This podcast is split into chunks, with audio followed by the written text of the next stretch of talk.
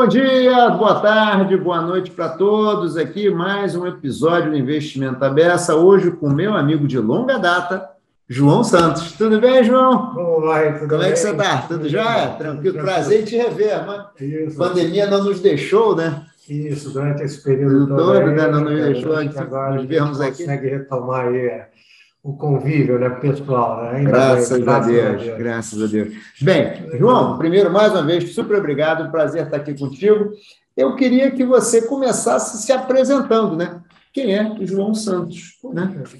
Bom, quem é o João Santos? Eu costumo falar que o João Santos é, do ponto de vista profissional, um grande contador de história. Né? e, é um e ele tem muitas histórias, gente. Mas, de, de, um ponto de vista, quer dizer, eu sou, eu fui, na realidade, auditor por um pequeno período de tempo, 35 anos. Pequeno período, né? Assim, uma gera, duas gerações, mas... Eu fui sócio da PwC nessa época, né? É, e me retirei aos três anos, né? Um pouquinho antes da, um ano antes da pandemia, né? Para me tá. dedicar a projetos pessoais e profissionais também na área de consultoria e muito dentro da área de, de, de assets também, né? Tá. Então, é, hoje é, eu sou conselheiro fiscal do Fundo Garantido de Crédito, né? Certo? O FGC? O FGC, certo? presto consultoria para algumas assets e também é, sou é, membro do Comitê de Auditoria e coordenador do Comitê de Auditoria de uma companhia aberta. Então, hum. Além de ter participado aí até o final do ano né, da, do Conselho de Regulação lá dos FIPs, que envolvia é, o, a Ambima e a BVCAP, né? Tá, aquele famoso código né, de FIP. Tá. Exatamente, a do código de FIP. Tá. Então, em geral, é isso. Nossa, né, o João tem... Ah, bem, vocês viram pelo histórico do João que ele tem muita estrada. Tem muita estrada. Então hoje a gente. Muito cabelo branco. Muito cabelo branco, mas não, a gente ainda tem cabelo, então, né? Só é, pra... tá bom. João, nosso episódio hoje, a gente vai falar um pouco sobre um pouquinho dessa história da indústria de fundos de investimento, como é que ela evoluiu e tal. Aí eu queria começar contigo assim, como é que é assim, de onde veio famoso fundo 157, lá atrás, eu lembro quando eu comecei a trabalhar na Ambima, lá na década de... No... na Ambid, na época de 90, tinha lá, tinha uma tabela lá, fundo 157, não sei o que e tal. E aí parece que esse é o início da indústria de fundos, é uma coisa mais formal, né? dizer que é o primeiro fundo, mas parece Exato. que é onde a coisa teve alguma atração. Fala um pouquinho, como é que foi esse início aí? Exato. Na realidade, então, é, é, é Exatamente isso. O fundo 157, na realidade, o número 157, na realidade, tem a ver com o decreto-lei 157, na lá de 67. Eu não sou bom de dar, guardar dados, viu, às vezes, mas essa daí era, foi, bem, foi bem emblemática. Né? Então, na realidade, já existiam os fundos de investimento, não na indústria como como é, se afigura hoje, né? mas existiam os fundos de investimento embrionários lá das instituições financeiras, né? E, e não andavam muito, né? Porque não tinha volume, não tinha liquidez, não tinha muito processo. E aí, nesse momento, né, isso aí, quando a gente está falando de 67, a gente não pode esquecer, e agora eu vou denunciar a idade também, embora eu era bem menininho nessa época aí, né? Você era uma criancinha, estava nos coeiros. Exatamente. Então, se a gente olhar aí, quer dizer, a, a segunda parte, né? a segunda metade da década de 60 né? e a primeira metade da década de 70 foi um milagre brasileiro, né?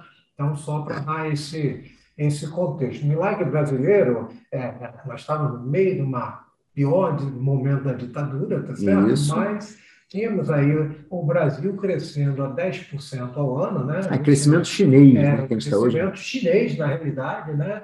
E nós saímos da 50 posição em termos de economia do mundo para a 16. Né? Então, você vê como a coisa evoluiu assim absurdamente. Crescimento econômico é realmente Era, E uma das coisas que naquela época se realizou para tentar é, melhorar e dinamizar o mercado de capitais, e foi um investimento nesse contexto, foi o famoso Fundo 157, que nada mais era do que um incentivo fiscal, tá certo?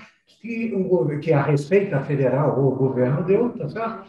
Para que uma parcela do seu imposto de renda pudesse ser investido no fundo, tá certo? De investimento administrado por essas instituições financeiras, tá certo? E aquele recurso ficava lá em vez de você pagar por leão, você é, pagava, a, a, pagava ou investia ali, tinha um prazo e, obviamente, esse fundo é, ele foi se perpetuando, perpetuando. Teve muita gente que nunca resgatou, já faleceu e etc. E ainda hoje tem resíduos desse valor que hoje está controlado é, nas instituições financeiras, monitorado pela, pela CVM. Né? Então, esse foi, de fato, assim, o primeiro grande... Eram fundos de ações, fundo, né? Fundo de ações, tá. exatamente. Né? É, primeiro, e por quê? Porque era, a, a ideia era, de fato, fomentar o mercado de capitais e fomentar o mercado de ações. Tanto que é, isto aconteceu também pelo fato do Brasil grande, né, do, do, do milagre. Né? Nós saímos é, numa euforia tamanha né, que saímos de 26 ações listadas para 100 ações listadas em bolsa. Né? Então, ou seja, no período ali, isso estamos falando ali, final de 60, início de 70, né? Tá. E isto é, ou seja, foi um momento do, do que todo mundo falava em bolsa, né? Todo mundo que Aquele dinheirão todo do imposto caindo na ação, no mercado acionário. E, e foi, a, foi o, o maná dos deuses para as corretoras de valores naquela época também, né?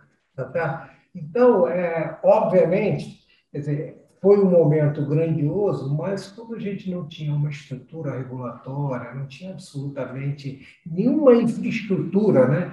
para monitorar o mercado, etc. O que ocorreu, é, de fato, é, é, de boca em boca, de fake news em fake news, né? o bolo foi crescendo, né? virou um dominó. É, 70 para 71, a Bolsa valorizou 400%. Né? 400, a gente acha que 30% ao ano é bacana. Ou seja, é porque e era tudo sem controle, ou seja, boca a boca e investimento para lá e para cá, e aquela ação, e aquela ação, a informação, tudo fake, falando hoje fake news, né? ou seja, o mercado foi feito de fake news, e como não tinha estrutura de controle e monitoramento nenhum, estruturação, custódia, quer dizer, aquilo era feito de uma forma absolutamente empírica né, pelas corretoras e pela, pelas instituições o resultado é que explodiu. Na realidade. Essa é toda a crise da Bolsa. A crise da Bolsa, exato, 71, que explodiu a Bolsa. Né? É, e aí, quando foi ver o que acontecia, você tinha papéis que tinham sido colocados, não tinha nenhuma é, é, é estrutura patrimonial e financeira, as famosas MEPOSas, né? que eu não vou nem traduzir aqui, mas é, as pessoas que quiserem, só colocar e dar um Google e entender o que é MEPOSA. Merposa, gente, merposa. Merposa, né? E, e, de outro lado, aquelas mesmo que estavam lá estavam super, super, super, super avaliadas, né? E, obviamente, isso redundou é, na crise de bolsa, que criou, de fato, aí, né? É, o primeiro grande impacto no mercado brasileiro. Uma manchada, assim, uma né? manchada uma no mercado muito complicada, né? Mas Nossa, isso, essa foi então foi ali aquele início ali e aí pegamos aqui a crise da bolsa. E aí, João, que da bolsa 71, né? A gente vai pegar assim, mercado incipiente, pequeno e tal. Tivemos essa questão 157, a bolsa com aquele bando de dinheiro estourou. Aí para 76, né? Se eu me lembro mais ou menos, né? A gente tem lei das SAs e CVM, né? e aí, basicamente, o que que isso significou para o mercado? Ah, então, isto foi, obviamente, depois da crise, sempre assim, né? Depois que tem uma crise. Por, né? Não é depois, da porteira, como é que é é, é, porteira, é, é, é, depois da porta arrombada, tranca de ferro. Né? Exatamente. Né? Então, mas, neste caso, quer dizer, e a sequência é sempre assim, porque o mercado sempre vem antes da regulação. Isso é. É, é, natural. Dizer, né? natural. natural né? não, não tem nada errado. Não tem nada de errado, é sempre nesse sentido. E, obviamente, nos momentos de crise, né?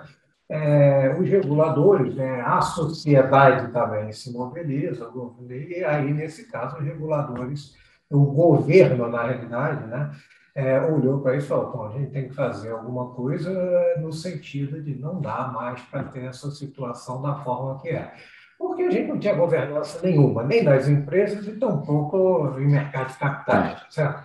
A, então, fome com a, a fome com a vontade de comer. Exatamente. Então, é, é, neste momento, foi criada, então, é, a lei das SAs, né? na realidade, antes da lei das SAs veio a 6385, é, é, que criou a CVM, né?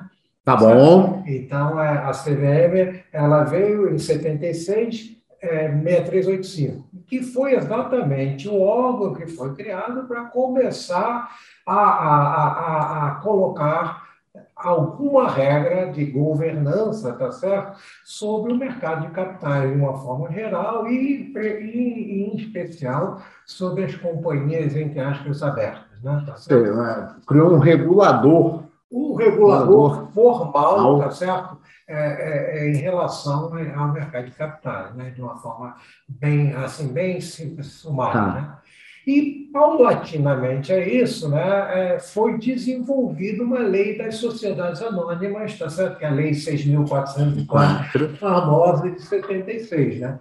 Que aí se criou né, a base legal, a estrutura legal, exatamente, de formação de uma sociedade anônima, criação de conselho de administração, conselho fiscal, necessidade de assembleia, direito de voto. Então, todo aquele arcabouço é, é, de governança, regulatório, mas de governança, para uma sociedade aberta, tá certo? Hum. Então, e que é, foi uma lei que é transcendental, né, que ela é, óbvio, teve vários aditivos, várias edições, mas continua viva até hoje, tá certo? Então, é, é, foi uma lei visionária, eu diria, tá certo? E, que Para a época... Para a época foi absolutamente muito avançada, tá, tá certo? É, e que ela permanece até hoje. Obviamente, foi, adapt, foi sendo adaptada ao longo dos anos com o desenvolvimento do mercado, mas ela permanece válida. Os pilares dela são os mesmos que regulam ainda hoje as sociedades anônimas. E foi dessa lei também que veio a padronização dos balanços também, João? Foi, então, aí é, você começa a ter aí, tá certo, é, um processo mais estruturado das práticas contábeis, da obrigatoriedade de apresentação de demonstrações financeiras, de apresentação de demonstrações financeiras consolidadas para companhias listadas né, em bolsa. Então, todo esse, esse processo ele sai fundamentado aí da Lei 6.404. Né? Tá, então regulou. Ela deu um arcabouço para a governança da empresa e ainda padronizou as demonstrações contábeis. É. Imagino que antes, não sei nem como é que era. É, Imagino exato. que devia então, ser um barata boa. É, né? Você tinha aí algumas algumas coisas aí meio complicadas, mas...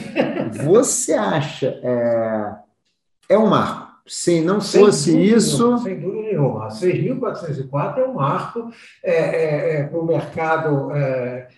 Do mercado de capital de uma forma geral, ou seja, é um, é marco de fato de, de, da legislação que rege até hoje as sociedades anônimas.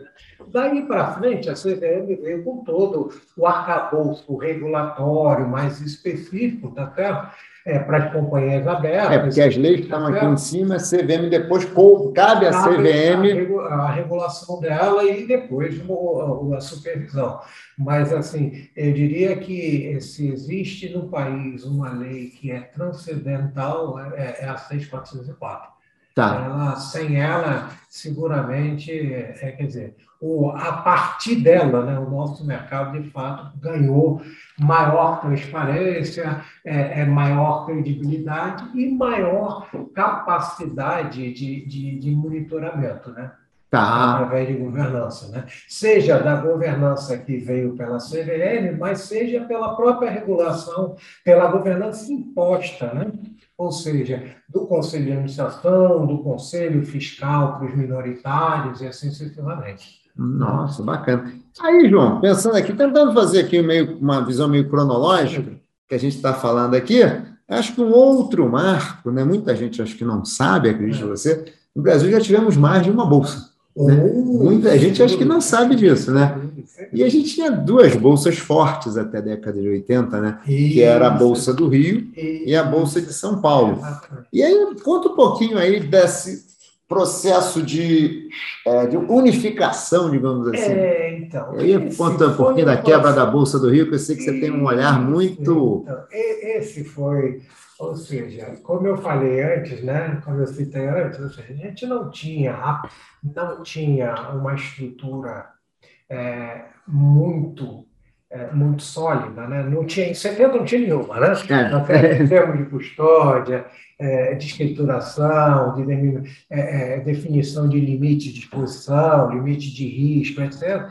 E o que tinha, na realidade, ainda era muito é, embrionário. E lembra, né? naquela época, você não tinha. Nós estamos falando de internet, é, naquela época não tinha sequer computador, né? Tá certo? Então. Aliás, tem gente que também não sabe disso, né?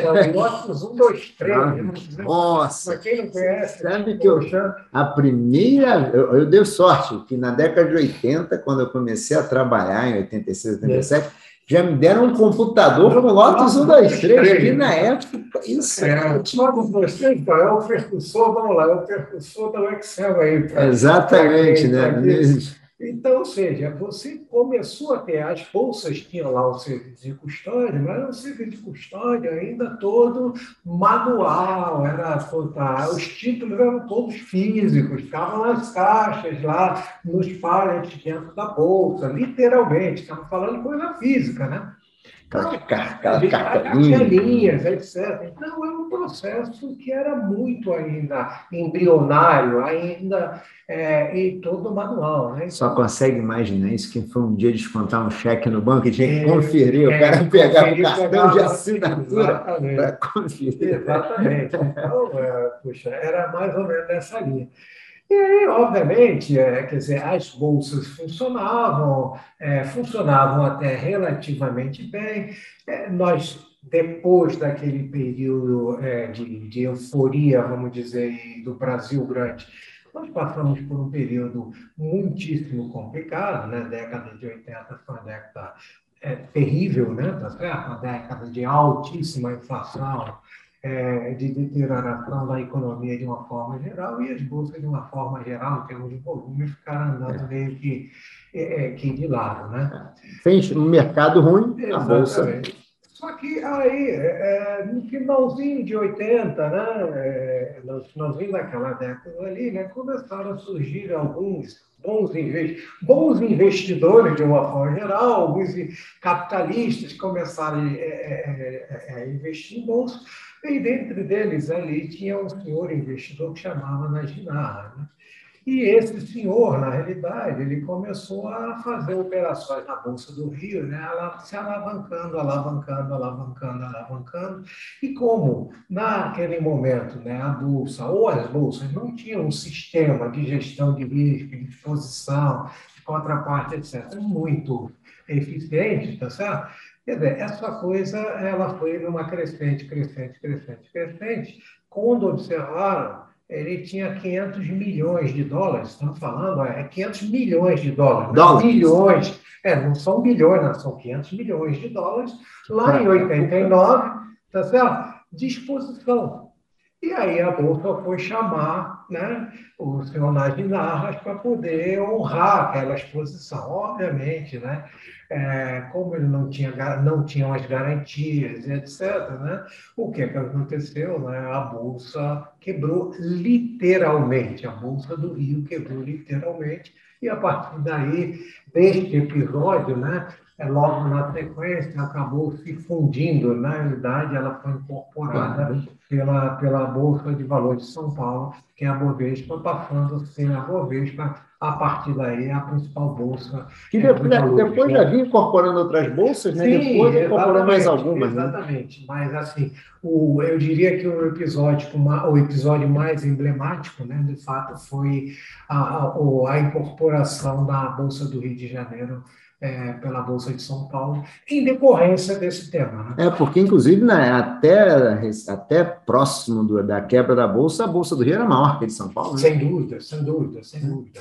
E, e, a gente não pode esquecer que acho que vale a pena só pontuar que em between, né, é. você teve, na realidade, nesse processo aí, no meio do caminho, né, a Resolução 961 é, do, da, do Conselho Monetário Nacional, em 84, que, na realidade, foi a que criou, de fato, e, regulou os fundos mútuos de investimento. Né? Ah, então em 84 a gente 84, já teve. Exatamente. É, foi, a, vamos dizer assim, a primeira é, norma mais específica e mais estruturada de regulação, que, que era Banco Central, tá certo? É, porque criaram, criou os fundos mútuos de investimento que eram os fundos normais aí, é, de ações, a mercado é, renda fixa, né? Renda fixa, money market, tudo assim, ainda é, embrionário, tá certo? Mas foi aquele primeiro arcabouço desses fundos que hoje estão ainda em 5. Né? Ah, então assim, em 84 a gente teve esse primeiro arcabouço com a 961, né? Exatamente. Aí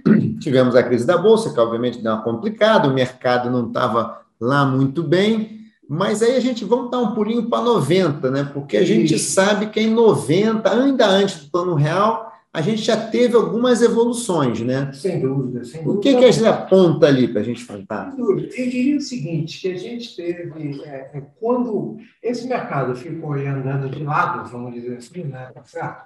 Nesse período todo aí de alta inflação e plano para cá, plano para lá, plano para lá, etc. Bom, é, entretanto, é, um pouquinho antes de um pouquinho antes do plano real, um pouquinho antes não, que isso foi em 90, né? Tá certo?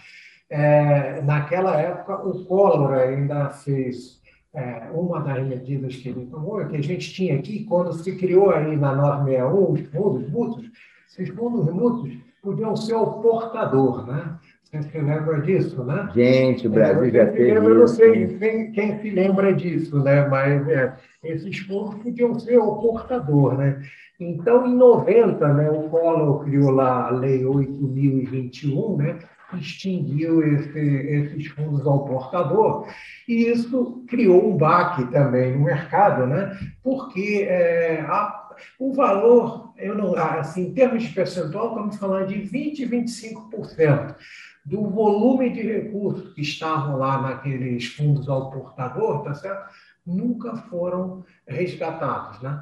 Para quem não sabe, fundo ao portador é um fundo que o dono é quem tem lá a cartelinha tem, dizendo, eu vou ser o dono. Eu sou o dono, é que nem o, jogo do bicho, vale o que está escrito. Vale o que está escrito. Entrega o papelzinho, que nem loteria, né? entrega ali o bilhetinho premiado e você recebe o seu prêmio. Né? E aí vale fazer um comentário também para quem não sabe, né? você não precisa declarar de onde veio o dinheiro, né? Porque como é de qualquer um que tem um bilhetinho. Exatamente. Né? Então, esse era um grande problema que a gente tinha aí, tá certo? De caixa 2, de, de, de, lavagem de dinheiro, etc., que foi uma das primeiras torneiras ali a, ser, a serem é, é, fechadas. Fechada. Então, mas que gerou, de fato, um problema muito sério, né? E, obviamente, dói sempre. A, a, a pior parte do, do, do, ser humano é o bolso. É o bolso, né? é o mas dói mais sensível do corpo humano. Então, doeu muito ali para muita gente que tinha recursos lá que não conseguia é, é, comprovar, né? E hum. aí é, teve, teve um prejuízo, tiveram um prejuízo muito grande. Então, logo na sequência, veio ali, é, é, antes mesmo do plano real, né? mas já dentro da, da, da estrutura ali de, de, de, de, de Itamar Franco, imigração, Itamar Franco, Fernando Henrique Cardoso, e depois, na sequência, Fernando Henrique Cardoso como presidente, né? e com Pedro Malan, ministro, etc., aí ocorreram, de fato, houve uma dinamizada para o mercado de capitais e de fundos de investimento em especial. Né? Porque o plano real, obviamente, foi muito bem sucedido, né? a inflação veio para patamares é, razoáveis, né? as taxas de juros, obviamente, não vieram porque é, é, não desceram até o nível que se esperava, mas também vieram naquele momento para taxas mais ou menos decentes, né? tá certo?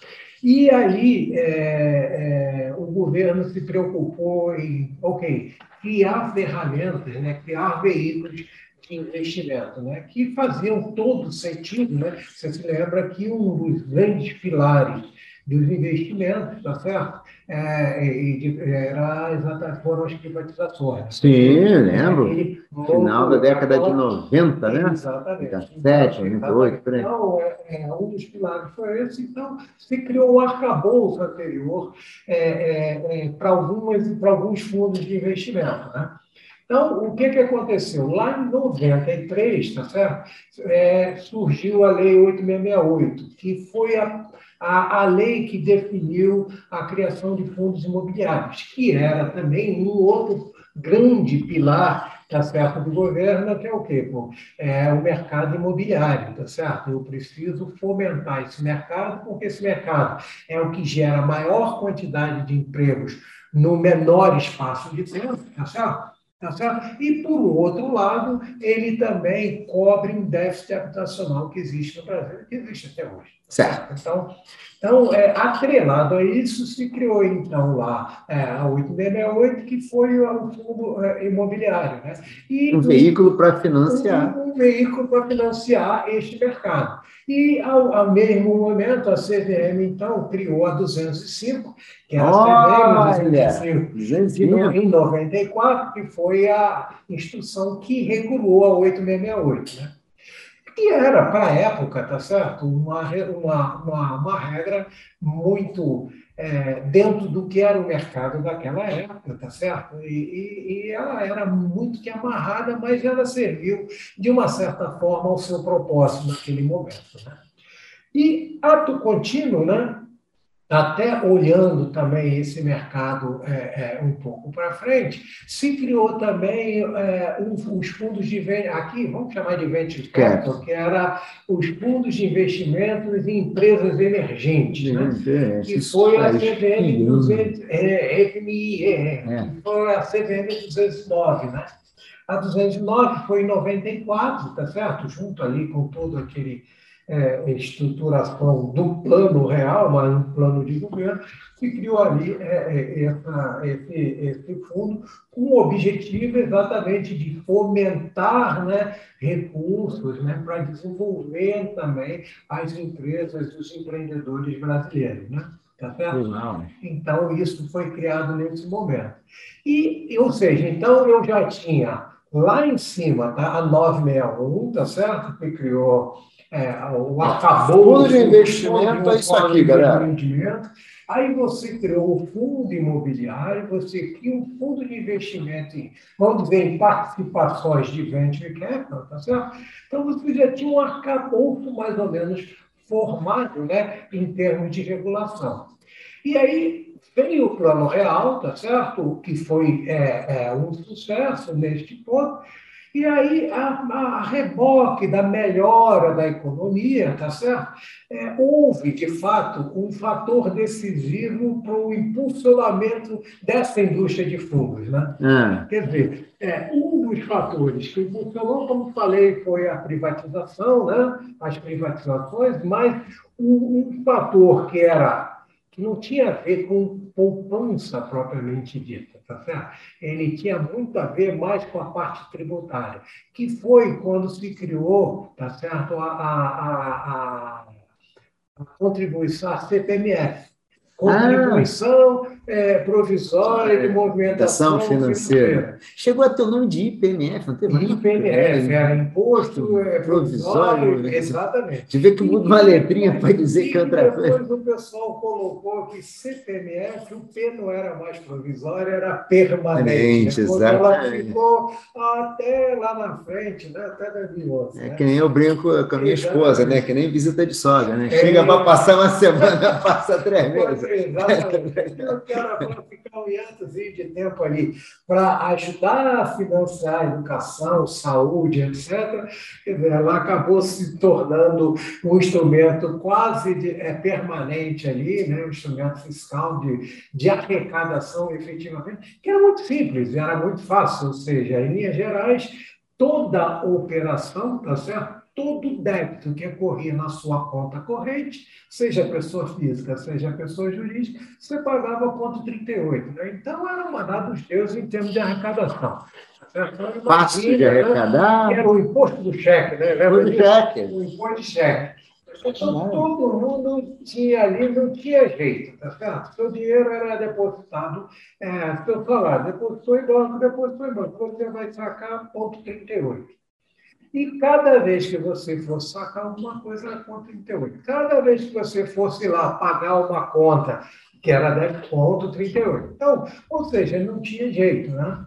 E era uma fonte, foi uma fonte muito importante de arrecadação de recursos é, para financiar a, a, o governo. Né? Entretanto, né, o mercado, obviamente, é, é, quando, quando se criou essa, né, essa norma, teve algumas exceções. Então, você tinha as entidades financeiras, naquilo que era da atividade financeira propriamente dita, ela estava isenta de CPMF. Naquilo que era atividades administrativas, pagar as contas normal, ela tinha. Mas o mais relevante é que os fundos de investimento ficaram isentos de CPMF nas transações de sua carteira. Compra e venda dos títulos, dos, né? Dentro de sua carteira. Então, o que, que era isso? Pô, era os, os bancos, de uma forma geral, os tributaristas, os planejadores é, tributários olharam para isso, opa, aqui a gente tem um grande, é, é, opção, uma grande negócio aqui, um grande produto. Pô, vou usar esse fundo aqui para diferir imposto.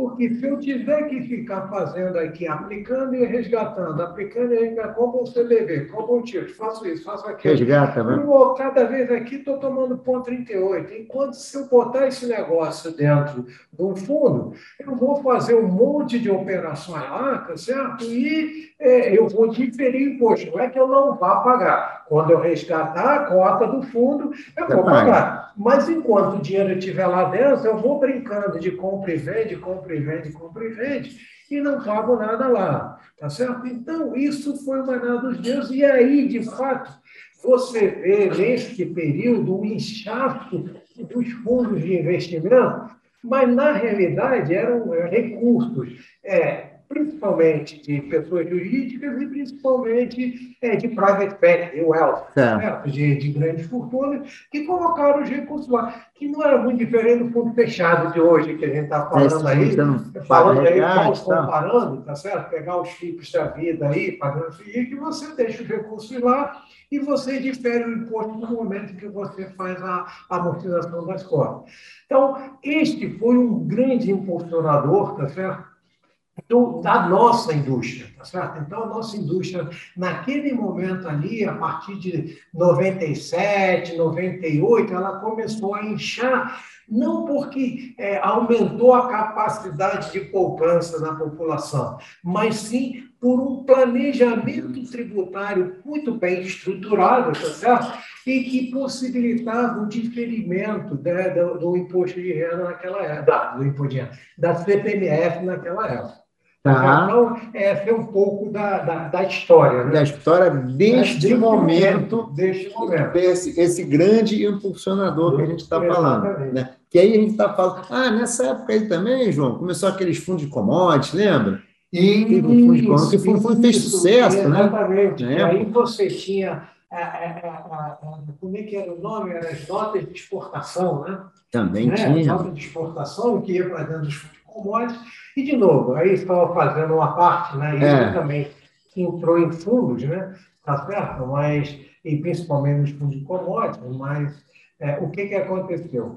Primeiro vem a, é, é, se criou a possibilidade de ter as notas de, importação, de exportação, elas entrarem nas carteiras de fundos, etc. Só que, de novo, né, é, a legislação é, carecia de algum, de algum tratamento para eliminar problemas de fraudes. Né? Então, o que, que acontecia? Você podia sair emitindo e começou a ter aluguel também dessas, dessas notas. O mercado é criativo. O mercado é criativo.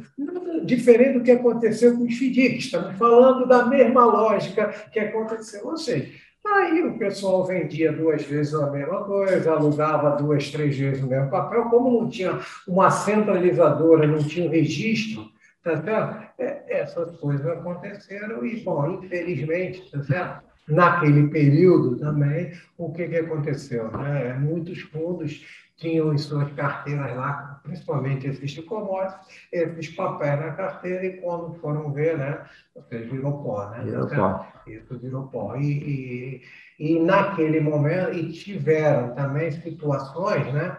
É, estamos falando nesse período aí, na 96, 97, 98 por aí, não se esqueça, né? Hum. Que nós tivemos também alguns problemas sérios, né? Bem sérios é, é nas instituições financeiras, né? Ah. Perder, é, é, dos dez principais bancos, três caíram, quebraram, né? Você tinha o Nacional, o Econômico, é, e, e o Bamerinos, também, né? Bamerinos, tá certo? E principalmente é, nacional econômica, né, tinha muito desses fundos, tinha muito desses papéis e muito disso foi empurrado para a carteira de fundos, né? Que também não momento, tem né? segregação. Né? Porque não tinha, nesse momento, um Chinese Wall muito estruturado, tá certo? Ou muito não, sem estruturação. Né? Então, neste ambiente aqui, ainda carecia exatamente do quê?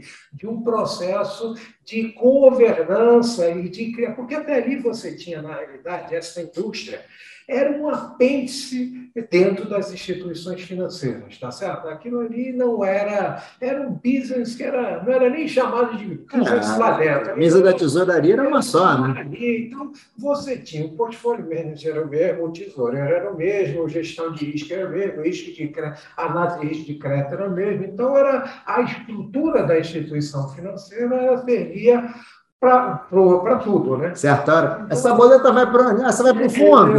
Essa gasta vai pagar. Então, no final do dia, né, quer dizer, isso, obviamente, é, é, é, tinha um problema aí de Chinese Wall, de conflito de interesses muito grande, tá certo? Muito grande. E, obviamente, é, isso ficou muito, muito evidente quando, com a quebra desses bancos, quando se fez o do etc. Ih, caramba! Peraí, então, teve muita migração de lado, é, é, do, do, lado do banco para cá, né, para os fundos, e botou, muita coisa acabou é, é escorrendo ali para os fundos, né, e, e os, os, investidores acabaram é, tendo prejuízos ali bastante significativos. Né? E aí foi dessa época, João, fazendo o link ali para 2000, que não sei se foi em 98, né? começou a legislação do Chinese Wall e a gente teve um grande Meu, avanço a partir da década de 2000, né? Conta um pouquinho aí, porque 2000 eu acho que é um... Aí, é, exatamente. Em 2000, quer dizer, você tem alguns, é, é, é, alguns, tá, alguns marcos muito, muito relevantes, muito relevantes mesmo. O primeiro deles, que foi muito ruim, de novo, né? você se lembra que eu falei lá atrás que a nossa bolsa cresceu 400%, 70, 71 e etc. Né? alguém se lembra do negócio chamado bolha da internet, né? Final dos anos 90, né? Todo mundo olha as precificações, os múltiplos. Não, tudo que é da internet vai valer uma fortuna, tudo que é economia real não, não vale nada. nada né? Exatamente. Alguma exatamente. coisa é, parecida com hoje, né? agora não. Né? né? Tudo bem. É. Parecido com hoje, né? Então, assim, naquela época, então, bolha da internet, todo mundo criou. Então, o mercado internacional, obviamente, foi foi é, nesta leva muito maior, mas o Brasil aqui também foi, né? e as bolsas também acompanharam, de uma certa forma, esta valorização, né? que, de fato, também era artificial. Né? Então, quando quebrou esse negócio em 2001, né, aquelas primeiras empresas de internet, né, etc., que estavam super valorizadas, foram para o saco, né, quebraram, etc., e a bolsa veio embaixo. Né? Então, aqui para nós, né, a Tupiniquim aqui, em 2001, a nossa bolsa caiu 44%. Né? Uau! Então, ou seja, é, um outro momento drástico, né, assim, para o nosso mercado de capitais, né, para os fundos de uma forma geral, fundos de ações. Então, isso explica um pouco também porque os nossos, a nossa indústria de fundos, né, na nossa indústria de fundos, fundos de ações, né, ela, ela quase nunca passou de 10%. Né? É isso aí, Ela ficava de 6%, 7%, etc Com essa crescendo da Bolsa agora não deu 10 não? Exatamente. Então, neste período agora mais recente... Não deu, deu 9 e pouco, não chegou a 10. Ou seja, isso explica por quê? Primeiro, a gente não tinha capacidade de propósito. Segundo, não tinha essa cultura de investir em bolsa. E terceiro, é, é só havia notícia ruim, né? Ou seja, pô, quebrou, quebrou, quebrou, quebrou. Então, é, o nosso mercado, era, e além do mais, o nosso mercado, a nossa indústria, a nossa, ainda era muito concentrada. Né? Você tinha é. Muito pouco, é, é, muito pouco volume, né? é, de empresas em bolsa de valores. Né? Então, também ficava muito restrita. Né? Então, isso foi o ponto. E aí, por conta disso também, nós começamos a. Aí tiveram algumas coisas muito importantes nesse primeiro momento. Primeiro momento, é, começou a se falar no mundo, né? começou não, o mundo já fazia, os Estados Unidos começou a fazer na década anterior, que era a securitização de recebíveis. Né? E aí nós começamos a ver esse negócio, com isso daqui faz sentido também. E aí, neste sentido, o Conselho Monetário Nacional, lá naquela época, em 2001, criou a, a Resolução 2977, que cria o FDIC. Né? Cria o FDIC, não, cria um veículo, tá certo? É, é, é, é, veículo de investimento. Veículo de investimento em direitos creditórios, que na realidade era, é, veio a ser né, o regulado pela 356, que é da, da CVM. da CVM, tá certo? E aí criou a regulação toda do, do, dos fundos de investimento em direitos creditórios que foi um instrumento de securitização, um veículo de securitização que teve, de fato, um dinamismo muito importante aqui para o país. Porque antes, quer dizer, é, você não conseguia fazer, você, para fazer securitização, na realidade, você usava normalmente né, uma SPE e fazia isso com emissão de debêntures. Né? Então, você tá. Botava, criava SPE, chamava as debêntures, os recursos de debêntures, e, e, esse mesmo recurso comprava esses direitos creditórios, né, esse portfólio, e botava aqui. E aí tinha todo um arcabouço da SPE, né, é, que era um, na realidade ele funcionava como um trustee, né, então tinha de fato ali um arcabouço regulatório, e à medida que esses recursos iam sendo liquidados, ia sendo pago tá, o debenturista. Então, a, a estrutura do FDIC ela veio ser mais, é, mais robusta e mais flexível, né? e tornou esse, de fato, esse é, produto é, bastante popular, vamos dizer assim, né? É, logo, logo no início dos tá. anos 2000. Né? E, ao mesmo tempo, tá certo? É, como esse mercado de fundos começou a ter é, esse desenvolvimento e teve também esse problema todo de bolsa, etc., e a CBM já estava melhor estruturada, tá certo? Ou seja, ele está falando de 76, Isso. já para 2000. Então, é, o que, que acontece? É, e tudo, na realidade, o investimento estamos falando de mercado. Estamos Sim. falando de, de uma instituição financeira, tá certo? de empréstimo, etc. Então, isso estava distorcido. Até então, isso vinha sendo regulado pelo Banco Central. Né? Então, o fundo de investimento estava no Banco Central? Exatamente. O Banco Central estava regulando o fundo de investimento, da 961, lembra lá atrás, né? Ah. que era é, é, a, a, estrutura que tinha. E a, regula, CM regulava só os de ações, né? É, a, a CVM nem o de ações regulava ainda, né? Estava é. um negócio meio que no limbo, tá certo? É, e você tinha do ponto de vista aí mais contábil, demonstrações, você usava lá um anexo, que era o anexo do COSIF, tá certo? Que, COSIF, que, que, é o plano de contas plano de banco, de contas né? das instituições financeiras. Mas como existia lá os fundos mútuos de investimento, né? Dentro desse contexto, você tinha lá é, uma, um template que era o balanço da, dos fundos de investimento e se usava substancialmente as normas lá do Banco Central também. Né? Então, ou seja, o negócio estava meio desfocado em termos tanto do ponto de vista normativo, né, de regulação, quanto do ponto de vista de transparência, de apresentação de informações financeiras. Né? Então, a partir daí, né, houve uma discussão é, é, em relação a esse tema, falou, bom, e o governo, de uma forma geral, falou, isso aqui é, é tem que ir para o lugar certo. Né? Então, o lugar certo disso é a autarquia que regula o mercado de capitais. Né? A autarquia que regula o mercado de capitais se vende. Então, a partir daí, se criou, então, lá no início de, dos anos 2000, 2002, se eu não me engano, o convênio entre Banco Central e CBE.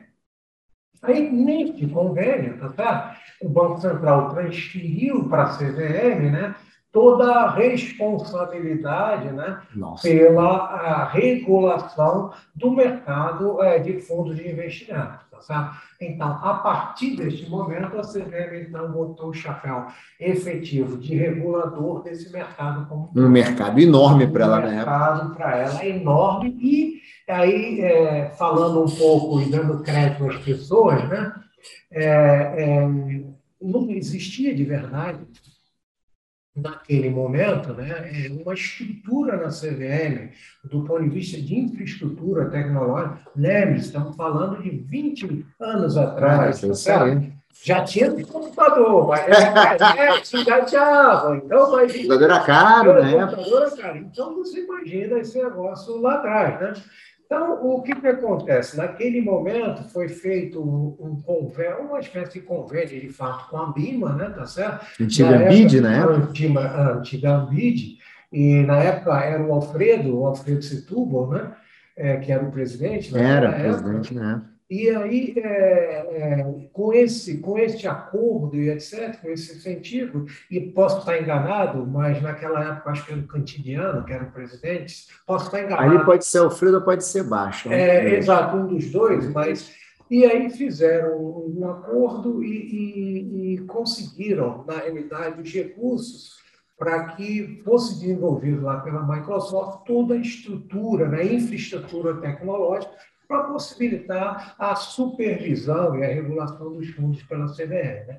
Então, esse foi, de fato, um processo é, é, muito importante. Eu diria que foi um segundo marco para a nossa indústria. Né? Ou seja, isso adotou a CVM, aparelhou a CVM, no bom sentido, aparelhou no bom sentido, com estrutura, tecnologia para Exatamente. E daí você começa a ter, neste, neste período aí, 2000, início de 2000, tá? É, é a CBM produzindo, de fato, é, normativos. Né? Então, o primeiro dela, neste contexto, foi a 356, que estava é, que era para regular o FDIC, tá certo? Foi em 2001, tá certo? Mas logo na sequência, em 2003, veio a 391, a 391 que regulou os fundos de investimento e participação, né? Ah, Lembra que a gente tinha tá. falado lá das privatizações? Ah, porque até então se usava aquele fundo, o FME, não, não cabia nas privatizações, porque não era empresa emergente. E aí se utilizou o quê? O que tinha na época, que era o fundo de ações, que era distorcido em relação àquilo que se previa também. Então, é, é, até então, você fazia a indústria de private equity, vamos dizer assim, né? ela usava, na realidade, embrionariamente, os, fundos de, os antigos fundos de ações. Né? Tá. Então, a partir daí, de fato, né, é que se criou um veículo específico para a indústria de private equity, que foi o, a Instrução 391, criando os FIPs, né? Tá. Que é na estrutura que a gente tem. E, paralelamente a isso, tá certo? O que, que acontece? Quando veio para cá toda a, a, a responsabilidade pela regulação e supervisão, tá certo? Dos fundos de investimento, a CVM, então, criou o que? A Instrução CVM 409, que, de fato, foi um segundo marco regulatório para todos aqueles fundos mútuos que vinham que a gente ações, aquele renda fixa, aquele commodities, aquela... Isso tudo veio e ficou abarcado no 409, que era, na realidade, foi a, a, a instrução da CVM que, de fato, consolidou, de fato, a normatização desses fundos. Né? Então, daí para frente, de fato, acabou aquele ponto de Banco Central, de, de, de, acabou o convênio, na realidade, né? ou seja, a CVM passou, de fato, né? a, a, a a ser a responsável e ter um normativo específico para isso. Só que era um normativo operacional, né? Tá certo? Tá. E faltava o quê? Um normativo contábil para isso, né? Porque, bom, legal, ok, estou aqui. Lembra que eu falei lá atrás que ainda se usava o COSIF, até esta data. E aquele anexo que estava lá no COSIF, né? Então, a norma contábil era aquele lá. Então, quer dizer, você misturar fundo de ações, fundo de private equity, fundo de uma celeuma de coisas que não estava muito estruturada, né? Então, o que, que aconteceu? Neste momento, né, a CVM é, criou, então, a comissão consultiva né, para discutir é, é, aspectos contábeis e regulatórios de fundo. E eu tive o privilégio de ser um dos convidados para participar dessa comissão consultiva. Né? Na época, você já sabia tudo sobre o assunto. É, né? sabia um pouquinho, mas, é, de fato, era, é, eu, eu, já, nessa época, eu liderava a prestação de serviços da indústria de, de fundos de investimento na PwC, né? E também participava do grupo de trabalho né, é, do, do, do IBRACON, né? É, de fundos de investimento, que era o famoso GT1 Fundos, né? Tá. E que depois eu coordenei lá por quase 10 anos também. Então, foi um período é, muito interessante, né? Então, nessa, nessa é, nesse, é, comissão consultiva, é, a CVM reuniu, quer dizer, reuniu o mercado, é, reuniu a academia, e, e, e reunir os auditores e, obviamente, eles próprios já como reguladores. Né? Então, você tinha, na época, pela CVM, o Rebelo, né, que depois foi para foi a Bolsa de Valores. Né? Antes foi superintendente, para, naquela época era superintendente de emissões. Né? Exatamente. Tinha o Susequind, né? E tinha um rapaz novo que, é, infelizmente, nos gestou precocemente há menos de um mês, e eu queria render aqui a, a nossa homenagem a ele, que foi o José Carlos Bezerra, né, que naquela época era, eu costumo dizer, nós éramos os garotinhos de calça curta, né? Ele recém também chegado na, na TVM, né? E que trabalhamos muito em relação, e fizemos parte dessa comissão para desenvolver tudo isso. Por outro lado, nós ainda tínhamos o Alfredo Setúbal, né, na, na Ampima, que disponibilizou uma infraestrutura muito grande, e, e, e o Abel, que era o, o contador. Quanta é, história, do, quanta do, gente. Do, dos fundos do Itaú, tá certo? E que naquela época tinha uma, é, uma carteira, e ainda tem até hoje, né? era um player extremamente relevante. E como até hoje. outros né? É. que participaram dela. E do lado da academia, né, é, é, você tinha o, o, o professor da USP, o, o Nelson Carvalho. Tá. Então, ou seja, reuniu é, é, um grupo ali, meio que cada um com a sua, com a sua experiência né, dentro daquela indústria, né, é, e, e dali é, se criou de fato né, o, o, que se convencionou, que tem hoje, chamado que é o COFI. Né? Então, naquele momento. Né, é o plano de contas plano de fundo. De contas né? de fundos, Específico. foi editado lá é lá em 2006 pela 438. Né? Então, a partir daquele momento, você tinha uma legislação é, específica do ponto de vista operacional, que era a 409, os fundos em geral, e você passou a ter é, um plano de contas, na realidade, um manual de contas com práticas contábeis, contas, etc., é, é, a serem utilizadas para fundos de investimento. Né? Então, é, foi, eu diria que, um marco é muito importante né, nesse ciclo de crescimento da indústria de fundos e neste ciclo de regulação, tá certo? É, regulação no sentido positivo, não, não negativo, seja, regulação de criar pilares, tá certo? Basilares para a indústria crescer. Governança, de governança, de transparência. Tá né? Então, foi basicamente a partir daí.